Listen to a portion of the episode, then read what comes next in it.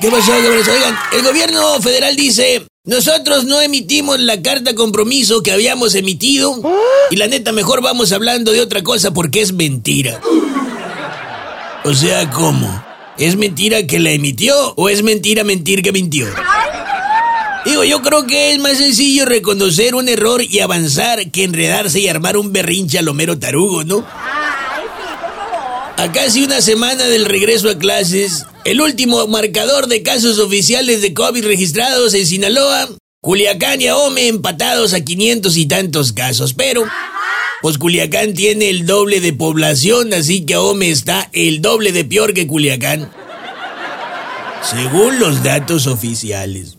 Esto viene a colación porque el gobierno federal en su cuachalota maroma ya mejor puso todos los semáforos del país en intermitente.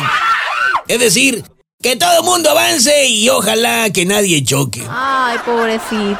Pero si chocan es bronca de ustedes.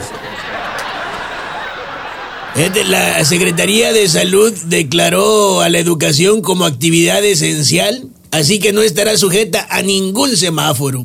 Qué raro que este gobierno se la juegue apostando la salud de los niños de otros, ¿no? Pero pues así están las cosas. Hugo López Gatel jugando a ser Darwin y López Obrador jugando a ser el divino.